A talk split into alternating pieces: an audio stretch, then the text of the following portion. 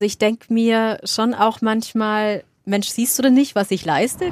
Du hast sie halt mitgekriegt mit deinem Freund und da ist die Hingabe und die Leistung sicherlich was, was tatsächlich auch ein sozusagen Bonusjob ist, den du halt machst. Ich habe schon auch die Momente, wo ich äh, denke, okay, ey, keiner versteht mich jetzt gerade, wie ich mich fühle. Deine Gedanken sind deine wichtigste Ressource, weil die hast du und mit denen kannst du arbeiten. Ein Viertel Mama, ein ganzer Papa. Der Patchwork Podcast. Schön, dass ihr wieder mit dabei seid. Eine neue Ausgabe. Heute geht's um ganz besonders die Bonuseltern, also Bonusmamas, Bonuspapas. Und da kann man ja auch schon mal die Frage stellen, wie wird man da zur Super Bonusmama oder zum Super Bonuspapa? Ich weiß auch nicht, ob da die Latte Bist du da so ehrgeizig?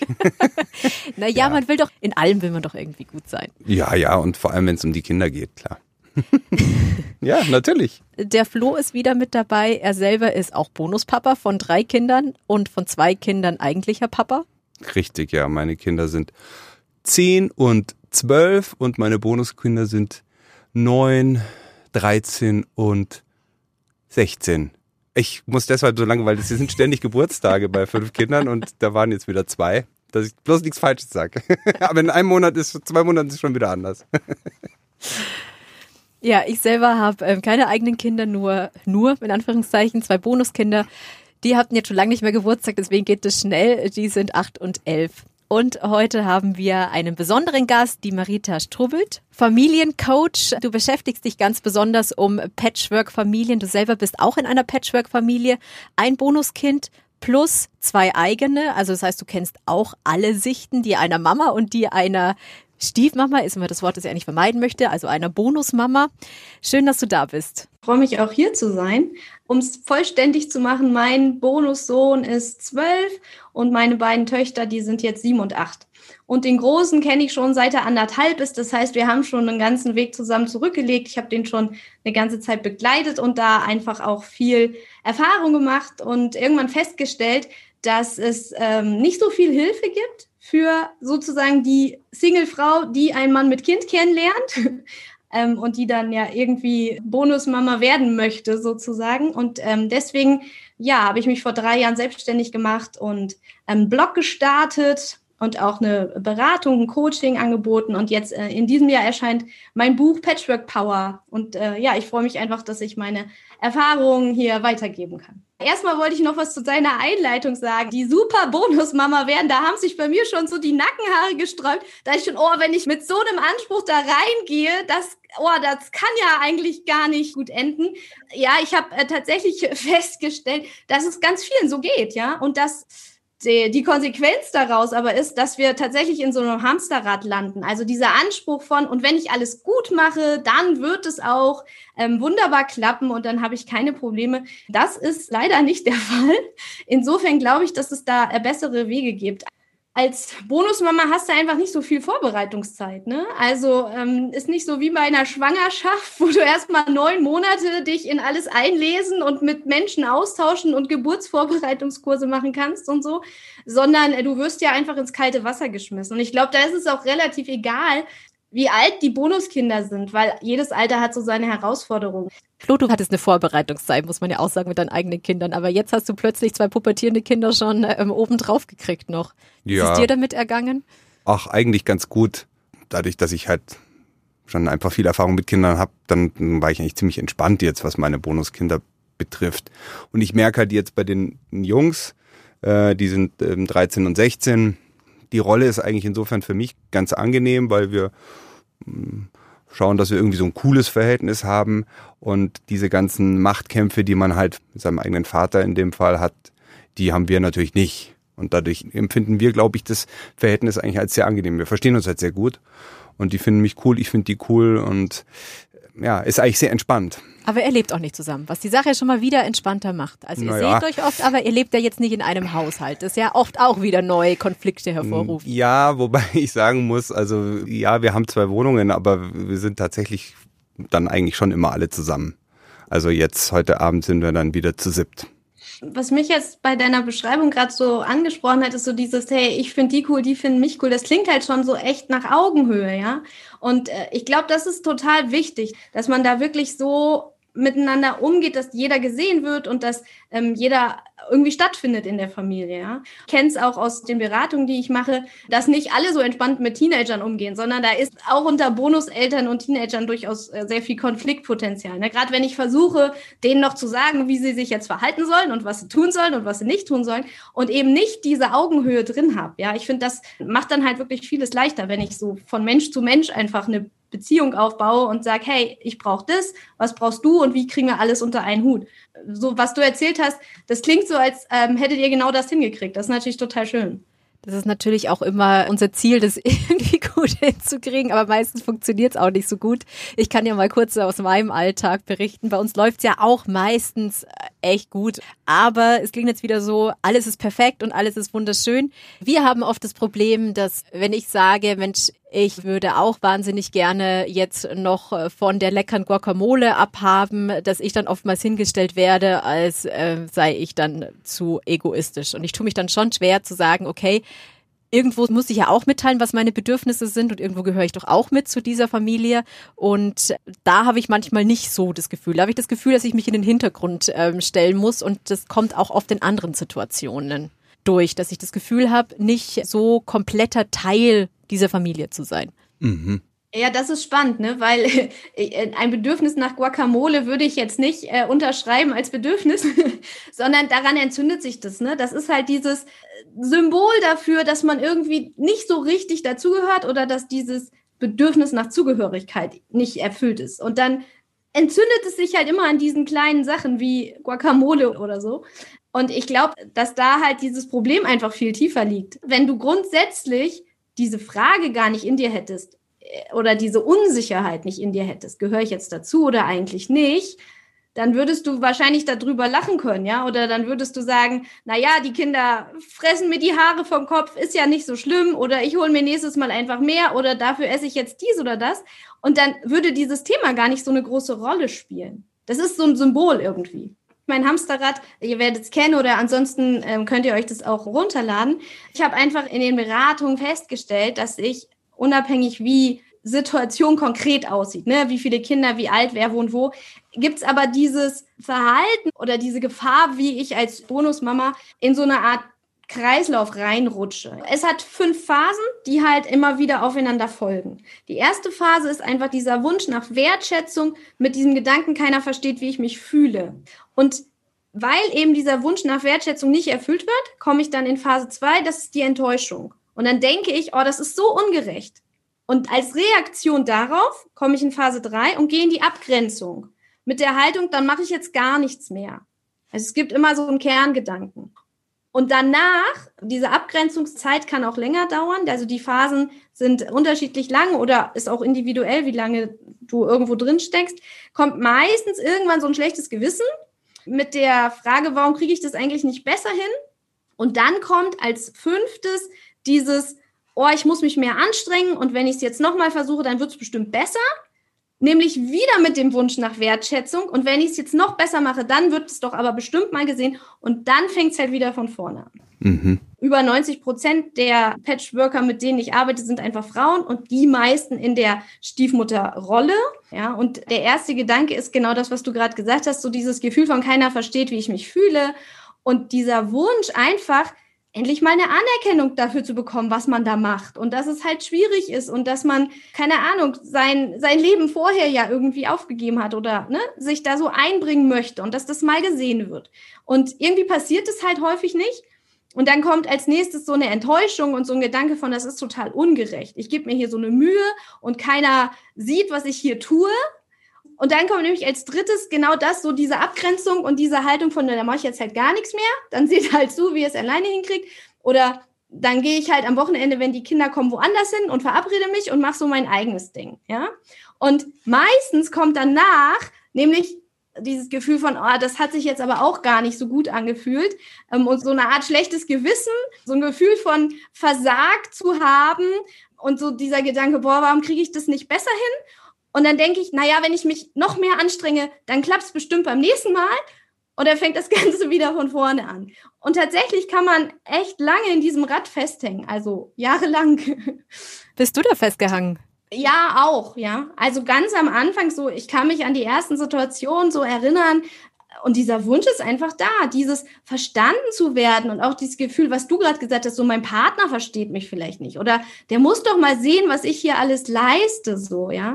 Und ich glaube, das geht wirklich ganz, ganz, ganz vielen so. Ich würde sogar sagen, jedem, weil das ist ja ein Bedürfnis, was wir alle haben. Wir alle wollen irgendwie Anerkennung und Wertschätzung bekommen. Das ist ja auch was total Schönes. Und ähm, ich glaube nur, dass die, die Mittel, die wir versuchen, um das zu bekommen, dass die nicht die wirklich hilfreichen, effektiven sind, sondern dass es da einfach einen besseren Weg gibt. Ich sage zum Beispiel in meinem Lösungspfad, also wie komme ich aus dem Hamsterrad raus, da ist Abgrenzen auch ein Teilschritt. Also was du nämlich gesagt hast, dieses, und dann stelle ich mich immer zurück, finde ich gar nicht statt und keiner sieht mich so. Ich finde, dafür braucht es ja erstmal ein Abgrenzen im Sinne von, ich darf klar sagen, was ich will und was ich auch nicht will und was mir wichtig ist und was meine Werte sind und was ich brauche, damit es mir gut geht. Und dann geht es aber darüber hinaus. Also dieses Abgrenzen ist schon wichtig, dass ich das grundsätzlich kann, aber dass ich das nicht aus so einem Trotz heraus mache, sondern dass ich von da dann weitergehe, weil eigentlich will ich ja dazugehören und in die Verbindung. Nur ich brauche ein Stück weit abgrenzen, damit danach Verbindung möglich ist. Ich habe jetzt die ganze Zeit überlegt, wie das eigentlich bei mir ist und wie ich das empfinde. Aber bei mir ist es ganz anders. Ich weiß nicht, ob das dann vielleicht daran liegt, dass ich ein Mann bin. Meine Freundin hat drei Kinder, ich habe zwei Kinder, die sind im ungefähr gleichen Alter. Sie hilft mir und ich helfe ihr und dadurch sind wir irgendwie in einem ausgeglicheneren Verhältnis. Ich denke jetzt die ganze Zeit drüber nach, es sind eben nicht deine Kinder, also es sind nicht jetzt primär deine Verantwortung, sondern du hast sie halt mitgekriegt mit deinem Freund und da ist die die Hingabe und die Leistung sicherlich was, was tatsächlich auch ein sozusagen Bonusjob ist, den du halt machst. Ich müsste mich ja so oder so um meine Kinder kümmern und bin dann halt total froh, wenn meine Freundin dann sagt, wie jetzt zum Beispiel, können die Kinder schon mal zu dir, ich habe hier noch einen Podcast aufzuzeichnen. Das stimmt. Also ich denke mir schon auch manchmal, Mensch, siehst du denn nicht, was ich leiste? Klar, ich glaube, da es geht jede Bonusmama mal durch. Besonders wenn es darum geht, ich bin diejenige, die einfach wer kocht. Weil ist halt so, hat sich bei uns irgendwie so eingespielt. Und äh, ich habe zu meinem Freund letztens gesagt, du, ich fände mal schön, wenn du dich einfach mal bedankst und es nicht immer selbstverständlich gesehen wird. Aber da muss man generell auch sagen, ich finde auch in einer langjährigen Partnerschaft es gut, auch mal zu sagen, hey cool, dass du die Spülmaschine ausgeräumt hast. Das macht man gerne am Anfang der Beziehung und irgendwann wird das dann so eine Selbstverständlichkeit. Aber ich finde, das sollte man irgendwie so beibehalten und das finde ich total wichtig. Und gerade als Bonuselternteil, wo du ja nochmal eine Rolle mehr übernimmst, auch sagst, okay, ich mach's, ich mach's gerne. Aber ich fände es gut, wenn dann vielleicht auch mal ein Danke kommt oder es irgendwie gesehen wird. Vielleicht ist es aber auch zu hoch gegriffen. Vielleicht muss man auch einfach damit klarkommen, dass es irgendwie kein Danke geben muss. Naja, ich würde vor allem sagen, solange ich dastehe und darauf warte, dass der andere jetzt Danke sagt, damit es mir wieder gut geht, bin ich halt so in dieser böse gesagt Opferrolle. Und da finde ich es einfach wichtig, dass ich ein Tool habe, dass ich sagen kann, okay, ich merke gerade, es fühlt sich für mich gerade nicht, nicht stimmig an, nicht rund an und dass ich A, meinen Partner darum bitten kann, was ich gerne hätte, nämlich zum Beispiel, ich würde jetzt gern mal ein Danke hören oder so. Da kann ich ja auch aktiv nachfragen. Oder auch, dass ich, wenn ich merke, boah, mir ist das mit dem Kochen echt zu stressig, dass ich mich dann nicht verpflichtet fühle und das immer weitermache und hoffe, dass er das dann irgendwann mal bemerkt, wie toll ich das mache, sondern dass ich dann auch einfach sage, du hör mal, ich merke gerade, das mit dem Kochen, das möchte ich nicht machen, das fühlt sich für mich nicht gut an. Wollen wir eine Pizza bestellen oder magst du kochen oder hast du da eine Idee dazu? Also dieses, mir ist halt total wichtig, dass du einfach selbst in diese Eigenverantwortung kommst und wenn du merkst, das fühlt sich für mich nicht gut an, dass du dann aktiv was tust und nicht wartest, bis irgendwas kommt. Man muss immer eigentlich selber aktiv werden und gucken, dass es einem selber gut geht und manchmal die Perspektive wechseln. Aber meistens steckt man ja so schön drin in, in dem Alltag und es ist einfacher, von jemandem irgendwie ähm, was zu erwarten. Klar, keine Frage. Naja gut, also es gilt natürlich wieder die alte Regel, man kann ja jemand anderen nicht ändern, sondern man kann ja nur selber an seinem eigenen Verhalten ändern. Also muss natürlich der erste Schritt so banal dann bei einem selber liegen. Aber das ist eben nicht immer so einfach. Gibt es auch so ein Hamsterrad für Männer, für Bonuspapas? Als ich dieses Buch ähm, entwickelt habe, habe ich es auch ein paar Bonusvätern gegeben und die haben gesagt, dass sie sich da drin auch wiederfinden. Marion, geht's dir auch so wie jetzt äh, in diesem Hamsterrad? Das Gefühl, Was, bei dir ist immer alles perfekt. Flo. Nein, jetzt hör auf. Ich frage dich ja einfach nur. Äh, Um Gottes Willen ist es nicht alles perfekt, aber es ist halt einfach anders. Nein, ich habe schon auch die Momente, wo ich äh, denke, okay, ey, keiner versteht mich jetzt gerade, wie ich mich fühle und hat es ja auch schon mal im Podcast erwähnt, manchmal auch das fünfte Rad am Wagen und man hat so das Gefühl, da irgendwie so anzudocken an der Familie oder es versucht und dann es irgendwie nicht so ganz schafft und insofern habe ich dann schon Punkte, wo ich sage, ja klar, verstehe ich auch. Ich bin dann auch natürlich auch schon im Hamsterrad gewesen und habe dann gesagt, ich mache jetzt gar nichts mehr oder ich habe mich dann am Wochenende verabredet und habe dann eben auch festgestellt, dass es auch nicht so ähm, das, das Gelbe vom Ei ist und ich glaube, was wir halt immer wieder auch schaffen, Gott sei Dank, ist es eben dieses Thema auch Augenhöhe. Also ich komme mit den Kindern ganz gut klar. Bei uns ist es oft das Problem, dass mein Partner und ich nicht so gut funktionieren, wenn die Kinder da sind. Das ist so unsere große Baustelle, dass äh, ich mit den Kindern gut kann, mein Partner kann mit den Kindern gut und umgekehrt. Und mein Partner und ich, äh, da kracht's oft, wenn die Kinder da sind. Da ist er viel gestresster und ich denke mir, warum bist du jetzt so gestresst? Äh, was hast du jetzt plötzlich für Ansprüche, dass die Wohnung so sauber sein muss? Das ist eher so das Problem, was bei uns ganz krass im Fokus steht. Ja, und das ist spannend, dass du das sagst, weil es gibt natürlich einen Lösungspfad aus dem Hamsterrad raus. Und da ist tatsächlich der erste Schritt, dass ich mich über meine Werte mal mit meinem Partner austausche. Ne? Und wenn du jetzt sagst, ja, wir haben irgendwie so unterschiedliche Ansichten von, wie wichtig ist Ordnung und vielleicht auch, wie will ich die Kinder erziehen, dann ist es nämlich genau der Punkt, an dem du, an dem du stehst. Also, ne, so dieses, ich muss erstmal erkennen, worum es mir geht und warum kracht es denn? Ihr kommt natürlich aus unterschiedlichen Familienkulturen und habt unterschiedliche Prägungen und unterschiedliche Werte, die euch wichtig sind. Und Werte sind ja was, das ist so ganz tief in uns, ja. Das ist uns gar nicht bewusst. Das haben wir irgendwann mal als Kind mitbekommen. Das haben wir so verinnerlicht, dass wir das nicht wirklich für uns selbst, aber vor allem auch für unseren Partner so im Bewusstsein haben. Und dass wir oft ähm, gar nicht wissen, warum es kracht, weil wir gar nicht dahinter gucken, woran das eigentlich liegt. Und deswegen finde ich das eigentlich total hilfreich, sich dann da mal auszutauschen. Oder das ist das, was ich dann sozusagen vorschlage, da halt mal zu gucken. Ne? Ja, ein schönes Beispiel habe ich da gleich dazu, nämlich müssen die Kinder nach dem Essen noch am Tisch sitzen bleiben oder nicht. Da haben meine Freundin und ich äh, unterschiedliche Vorstellungen. Ihr ist es sehr wichtig, dass die noch sitzen bleiben. Mein Sohn hat aber einfach schon als kleines Kind dann so wahnsinnig krass rumgenervt am Tisch, dass ich einfach gesagt habe, also entweder du bleibst sitzen oder du gehst in dein Zimmer. Was nicht geht, ist um den Tisch rumlaufen oder irgendwie sowas, während die anderen noch essen. Das kollidiert dann natürlich, dann, dann hast du plötzlich diese zwei Familien zusammen und dann sind die anderen Kinder total verdattert, dass mein Sohn jetzt einfach aufsteht und weggeht weil die von ihrer Mutter gelernt haben, dass sie sitzen bleiben müssen. Und dann kommst du in richtige schwierige Situation, denn nach zwölf Jahren jetzt von meinem Sohn plötzlich zu erwarten, dass er jetzt immer sitzen bleibt, ist auf der einen Seite nicht so einfach, auf der anderen Seite ist es halt ja, ein wichtiger Punkt für die anderen Kinder und die finden es natürlich ungerecht, wenn der einfach aufstehen darf. Also das musst du dann, und dann muss man ganz schön überlegen, wie man es dann hinkriegt. Ja, und entscheidend ist halt, wenn ich jetzt ohne eigene Kinder in eine Familie komme, wo der Mann mit seinen Kindern gewisse Regeln hat. Und das war halt immer so. Also dein Kind durfte immer aufstehen, ne? Und ich komme jetzt dazu als Bonusmama und mir ist es aber total wichtig, weil das bei uns früher so war, weil ich davon überzeugt bin, dass das gut ist oder warum auch immer.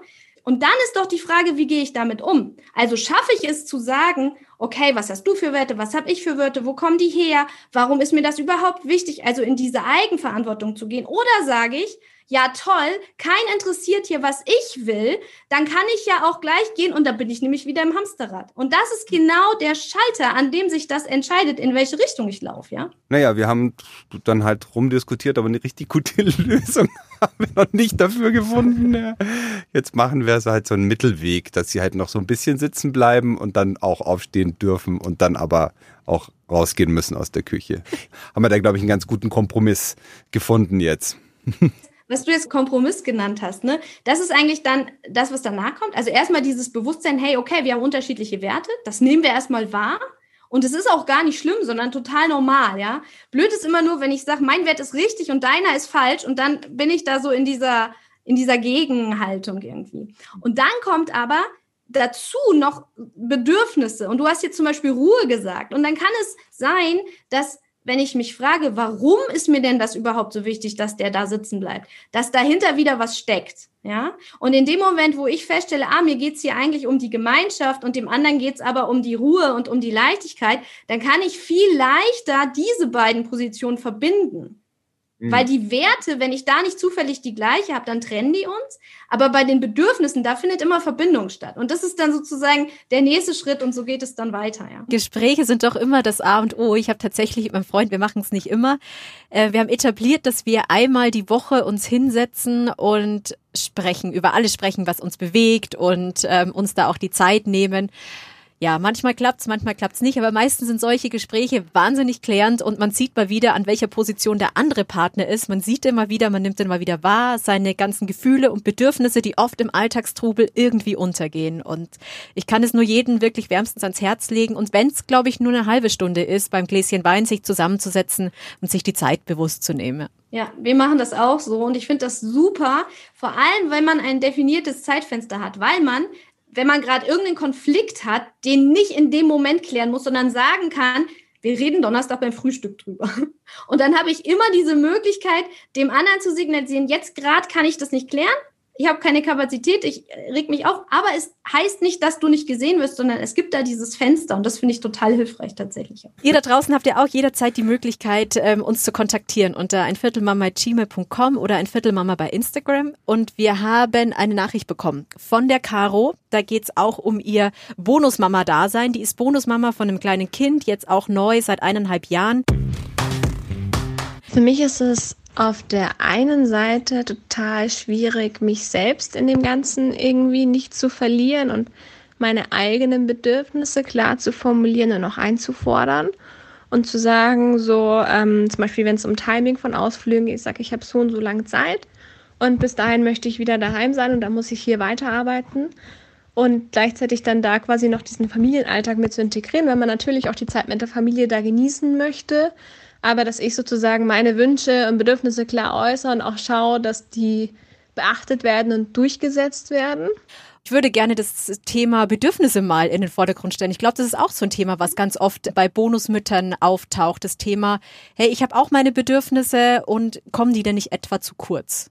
Wie geht man da damit um? Ich glaube, bei Bedürfnissen ist es total wichtig, wirklich klar zu kriegen, was ein Bedürfnis ist. Also ich mag da den, die Definition aus der gewaltfreien Kommunikation, dass ein Bedürfnis immer ganz breit, vage und abstrakt ist und deshalb alle Menschen verbindet. Also ne, wir haben alle die gleichen Grundbedürfnisse, Nahrung, Schlaf, Wasser, Luft und dann aber auch so Sachen wie Schutz und Nähe und Verbindung und Selbstverwirklichung und alles Mögliche. Ne?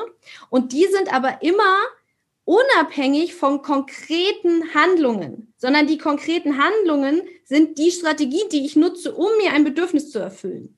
Also wie wir es vorhin hatten mit der Guacamole, durch die ich mir das Bedürfnis nach Zugehörigkeit erfülle. Und ich glaube, ein großer Knackpunkt ist, dass wir meistens mit so einer Lieblingslösung kommen, mit so einem, aber der andere soll jetzt das und das tun oder der soll das und das nicht tun oder das nicht sagen oder so. Und das verwechseln wir mit einem Bedürfnis, sondern das Bedürfnis ist das, was dahinter steckt. Also wenn der andere sich so und so verhält, was erfüllt sich denn für mich dadurch? Und ich glaube, wenn wir selber überhaupt bei unseren Bedürfnissen ankommen, dann werden erst die Räume groß, in denen wir ganz viele Lösungen finden. Also wir reden oft über Strategien und auf der Strategieebene finden aber die Konflikte statt. Und wenn wir wirklich zu unseren Bedürfnissen kommen, dann wird es viel weiter und leichter, Lösungen zu finden für alle. Hast du manchmal das Gefühl, Flo, dass deine Bedürfnisse zu kurz kommen? Ja, manchmal schon, klar, natürlich. Was sind das dann für Situationen? Geht dann tatsächlich darum, dass ich neben der Familie und der Partnerschaft, und das ist halt dann manchmal viel, also auch so viele Menschen umfasst, dann halt auch noch Dinge habe, die ich ganz für mich selber habe. Musik machen zum Beispiel oder sowas. Und die kollidieren halt mit anderen Terminen, mit Ausflug machen mit der Familie oder so. Und da muss ich halt dann schauen, dass die auch stattfinden. Wie schaffst du es, deine Bedürfnisse da manchmal in den Vordergrund zu stellen? Naja, Kommunikation natürlich, aber das, das klappt nicht immer so gut. Denn, und das, da, da finde ich das ganz interessant, was wir jetzt auch gerade gehört haben, dass, dass es dann natürlich einen Unterschied gibt zwischen Bedürfnis und Strategie. Also mein Bedürfnis, dass ich jetzt zum Beispiel einmal in der Woche äh, Musik mache, das wird, ist total akzeptiert. Also jeder in der Familie würde sagen, ja klar, natürlich, du musst natürlich äh, Musik machen können, weil äh, jeder muss ja zu seinem Zeug kommen und für uns alle gut, wenn du glücklich bist und so weiter, ja. Aber wenn es dann darum geht, äh, auszuhandeln, wann findet das denn eigentlich genau statt? Da, da kann es dann schon Konflikte geben. So, ja, toll, dann sehen wir uns aber ja dann drei Abende in Folge nicht, wenn du dann da auch noch an dem Abend Musik machst und so. Aber ich denke, das sind ganz normale Konflikte, die in jeder Partnerschaft einfach stattfinden. Das hat auch, glaube ich, gar nicht so viel mit der Patchwork-Situation zu tun, sondern es ist halt dann einfach, mit wem verbringe ich dann den Abend? Mit meiner Freundin oder mit meinem Kumpel, mit dem ich Musik mache? Die Laura hat uns geschrieben und ähm, ganz spannenden Fakt, den sie da auch mit einbringt. Man spielt eine ganz andere Rolle bei den ähm, Schwiegereltern natürlich, weil da gibt's die Mama auch noch und es ist ja auch wichtig, dass da die Schwiegereltern auch noch eine gute Beziehung zur Mama haben. Finde ich auch vollkommen super und gut. Ich finde, sollten sich immer alle in diesem Konstrukt möglichst gut verstehen und möglichst offen sein. Aber dennoch hat man manchmal auch eine Außenseiterrolle, etwas, was die Laura auch beschreibt. Mhm womit ich ganz schwer umgehen kann, ähm, die Verbundenheit, die nach wie vor zwischen ähm, der Mama von meinem Freund und der Mama vom Kind irgendwie da ist. Also man merkt halt einfach, die beiden sind äh, im ständigen Kontakt, wenn es um Geschenke geht, für Weihnachten, Geburtstag das ist für mich irgendwie ein bisschen schwierig, weil ich habe dann immer das Gefühl, ich weiß eigentlich gar nicht, welche Rolle ich dann habe, wenn irgendwie nach wie vor da eine andere Frau immer mit im Spiel ist, ähm, mit der man äh, sich ja auch gut versteht und die sich ja jetzt auch schon sehr lange kennen. Ja, da habe ich immer das Gefühl, ich nehme halt nicht äh, die Rolle ein, die ich eigentlich einnehmen sollte als ähm, Freundin und Frau an der Seite von ähm, ihrem Sohn, ähm, weil da gibt es ja noch eine andere, die halt auch ihr ein Enkelkind geschenkt hat quasi und das ist für mich auch ziemlich schwierig. Vielleicht Marita, hörst du sowas häufiger, wenn du deine Coachings machst? Also was mich jetzt an der Geschichte interessieren würde, ist, ich würde dann halt nachfragen, in was für einer Situation das denn auftaucht oder sie das festmacht. Ich habe da jetzt wenig Konkretes gehört, sondern da ist viel was eigentlich in ihrem Kopf stattfindet. Ne? Also sie denkt, dass sie keine besondere Rolle spielt oder und das stelle ich tatsächlich total häufig fest und deswegen ähm, finde ich eine total gute Übung, um sich das mal bewusst zu machen, die würde ich einfach auch gerne euch noch mitgeben und auch den Hörern, ist so dieses überhaupt mal zu unterscheiden, was ist eigentlich die Situation, und was ist das, was ich über die Situation denke? Und ich finde, dass das in ganz, ganz vielen Fällen schon so wahnsinnig viel Druck rausnimmt, weil ich einfach feststelle, dass die größten Sorgen und Ängste und was auch immer ähm, eigentlich nur in meinem Kopf sind. Und das würde ich da der Laura vielleicht auch vorschlagen, wenn, wie denn die Situation ist. Also ich weiß nicht, sagt die Schwiegermutter irgendwas Bestimmtes oder sie hat jetzt gemeint, die sprechen sich ab für die Weihnachtsgeschenke. Ne? Also dann könnte man das als Situation nehmen. Also ich sag mal gern, mach in deinem Tagebuch eine neue Seite auf und schreib links die reine Beobachtung auf. Also die beiden haben sich über Weihnachtsgeschenke unterhalten und rechts alles das, was du darüber denkst. Ich spiele keine Rolle, keiner fragt mich, die mag mich bestimmt überhaupt nicht. Also so, ne? Und dann stellt man fest, okay, eigentlich ist es nur eine ganz neutrale Situation und ganz viel von dem, was ich mir da gerade an, an Gedanken und Sorgen und Ängste mache, muss vielleicht gar nicht so sein, weil, weil das meine Gedanken sind. Und dann habe ich die mir aber mal bewusst gemacht und kann von da aus dann weitergehen. Also ich sage auch immer gern, deine Gedanken sind deine wichtigste Ressource, weil die hast du und mit denen kannst du arbeiten. Aber erstmal ist es gut, sich die bewusst zu machen und auch zu gucken, was ist denn eigentlich passiert. Ja, man macht sich die meisten Sorgen und meistens Gedanken selber im eigenen Kopf und die meisten Dramen spielen sich auch im eigenen Kopf immer ab. Das ähm, kann ich so nur unterschreiben. Und ich meine, es kennt wahrscheinlich jeder von uns. Und äh, wenn man dann eben, wir hatten es ja auch heute schon, die Perspektive dann versucht zu äh, wechseln und auch zu sagen, okay, es sind jetzt einfach nur meine Gedanken, die ich da habe und ich spreche vielleicht mal mit meinem Partner drüber, dann ähm, lösen sich oft alle Probleme, die man dann auch hat. Nicht immer, aber meistens hilft es dann einem doch schon ganz schön weiter. Ja, vielen lieben Dank euch mal wieder fürs Zuhören. Ich glaube, wir haben sehr viele Aspekte beleuchtet und wer da jetzt nochmal total in die Tiefe gehen will und total mehr sich coachen lassen möchte, noch viel mehr Fragen hat, der kann dich jederzeit kontaktieren, Marita. Du bietest Coachings an. Ja, sehr gerne, ja. Im Mai erscheint mein Buch und im März startet mein Gruppencoaching. Ja, du kannst dich auch gern einfach erstmal für die Patchwork Power Post anmelden, dann bekommst du schon mal so ein E-Book zum Hamsterrad, dann kannst du schon mal gucken, ob du dich da drin wiederfindest. Vielen lieben Dank, Marita Strubelt. Du bist der Familiencoach. Danke, dass du dir die Zeit genommen hast kam wieder einiges Spannendes raus heute. Und reden ist das A und O. Ich glaube, wir kommen fast immer beim Podcast an dem Punkt an. Ja, reden aber also Kommunikation. Auf jeden Fall Kommunikation, aber jetzt diese Unterscheidung zwischen Bedürfnis und der Verhandlung, der Verwirklichung dieses Bedürfnisses, das fand ich eigentlich den spannendsten Punkt, den ich heute gehört habe, der, glaube ich, äh, nicht nur für Patchwork, sondern für ganz viele Situationen im Leben wirklich hilft, wenn man das schafft, ein bisschen zu trennen. Und auch diese Sache, die du gesagt hast, Marita, mit auf der einen Seite das auch mal trennen, ne, was passiert eigentlich und was löst das bei mir aus. Es gibt ja so Situationen, wo man irgendwie einfach dann so denkt, boah, scheiße, ich kann nicht mehr, was, was geht ab? Hat jetzt der andere eigentlich recht oder habe ich recht oder bin ich jetzt total bescheuert? Ich war mir doch irgendwie klar, aber jetzt habe ich dazugehört und jetzt weiß ich gar nichts mehr und so. Also ich glaube, die Situation kennt jeder von uns. Da sind solche Tipps, finde ich jetzt echt super wertvoll. Also vielen Dank dafür. Sehr, sehr gerne. Vielen lieben Ja, Dank. und äh, wir müssen noch sagen, ne, also empfehlt doch den Podcast weiter, wenn er euch gefällt, gibt Sterne und und Rezensionen gerne und Daumen und schreibt Herzen. uns. Schreibt uns an äh, ein Viertel Mama at gmail.com. Oder bei Instagram, ein Viertel Mama. Genau. Danke euch wieder fürs Zuhören. Meldet euch jederzeit. Wir freuen uns über eure Themen. Danke, ciao. Danke, ciao. Ein Viertel Mama, ein ganzer Papa. Der Patchwork Podcast.